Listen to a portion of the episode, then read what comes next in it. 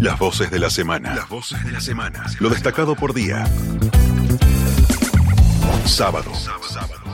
En el marco del Día Internacional de las Personas con Discapacidad, la directora del Centro Internacional para la Promoción de los Derechos Humanos UNESCO, Fernanda Gil Lozano, destacó un informe divulgado que muestra que la Argentina encabeza el ranking de inclusión para personas con discapacidad en América Latina. Argentina en ese sentido es un país pionero en su legislación. Nosotros a través del sistema de salud, a través de las leyes de educación. La verdad que se ha promovido verdaderos programas este, de inclusión que han sido como un faro en la región. El problema que tenemos en Argentina es el de siempre. Las leyes son buenas, pero cuesta mucho eh, la implementación y poder realmente este, eh, hacerlas, yo digo, encarnarlas, ¿no es cierto? Están en los papeles.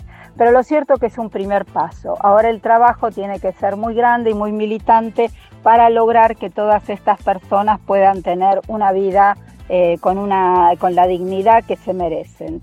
Domingo.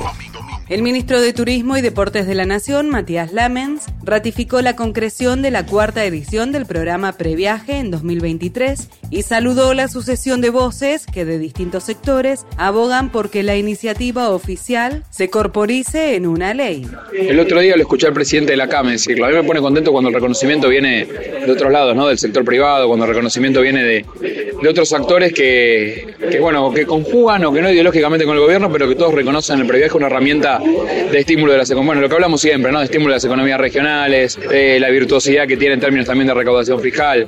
Yo creo que estamos ante un, ante un programa, lo dijo el presidente Reyes hace un rato, que, que es mirado por el mundo del turismo, ¿no? No solamente en la Argentina o en la región. Así que, que sea ley me parece que, que sería de alguna manera formalizarlo y dejarlo como una herramienta permanente para que un sector como este se pueda seguir fortaleciendo. Lunes. El presidente de la Cámara Federal de Casación Penal, Alejandro Slocar, sostuvo que debe verificarse la veracidad de todo este intercambio de chats y audios entre jueces federales, directivos de medios, funcionarios del gobierno porteño y ex miembros de la AFI, de la gestión Cambiemos. Tras compartir un viaje al lago escondido el último jueves 13 de octubre, hay una exigencia de explicaciones y de rendición de cuentas porque no se pueden naturalizar estos comportamientos. Debe verificarse la veracidad de todo este intercambio. Mm, hay una exigencia de, de explicaciones y de rendición de cuentas porque no se pueden naturalizar estos comportamientos. De algún modo el silencio iguala y debe generar de parte de todos aquellos que no compartimos, desde luego, este tipo de conductas, desde un deber de integridad, no callar, porque se compromete la situación del conjunto. En más de una oportunidad yo señalé que no soy juez de jueces, ya que ello queda en manos de magistrados a cargo de la investigación y del propio Consejo de la Magistratura. Esos son los resortes que hay que accionar. Martes.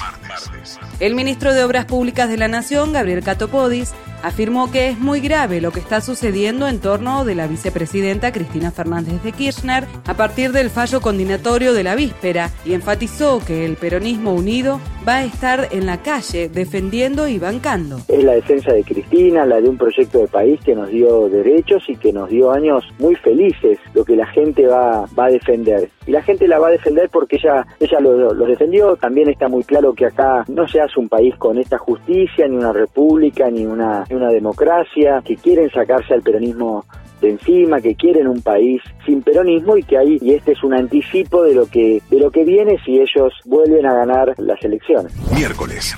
El secretario adjunto de la Federación Argentina Sindical del Petróleo, Gas y Biocombustibles, Mario Labia, celebró el fallo de la Cámara Federal de Apelaciones de Mar del Plata, que habilitó las operaciones de exploración petrolera a más de 300 kilómetros de las costas marplatenses y destacó que potencia claramente la generación de empleo para organizaciones gremiales hermanas. Nosotros estamos y nos sentimos muy contestes con este fallo, entendiendo que la posibilidad concreta que tenía la Argentina de autoabastecimiento ya podemos hablar de una realidad y también de la posibilidad de generar, como decíamos recién, de exportación, que eso va a permitir que en serio la Argentina empiece a despegar desde el punto de vista económico. Así que celebramos este fallo y que pronto comience la exploración para que posteriormente la explotación sea una realidad frente a las costas de Mar del Plata y eso signifique empezar a mover la rueda industrial que va a ser la generadora de empleo en términos de la economía de nuestro país.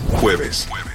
El presidente de Aerolíneas Argentinas, Pablo Seriani, afirmó que las voces de la oposición que fogonean un eventual cierre de la compañía se enmarcan en acciones de marketing político que a la postre resultan dañino y contrasta con el presente en crecimiento de la conectividad en el país.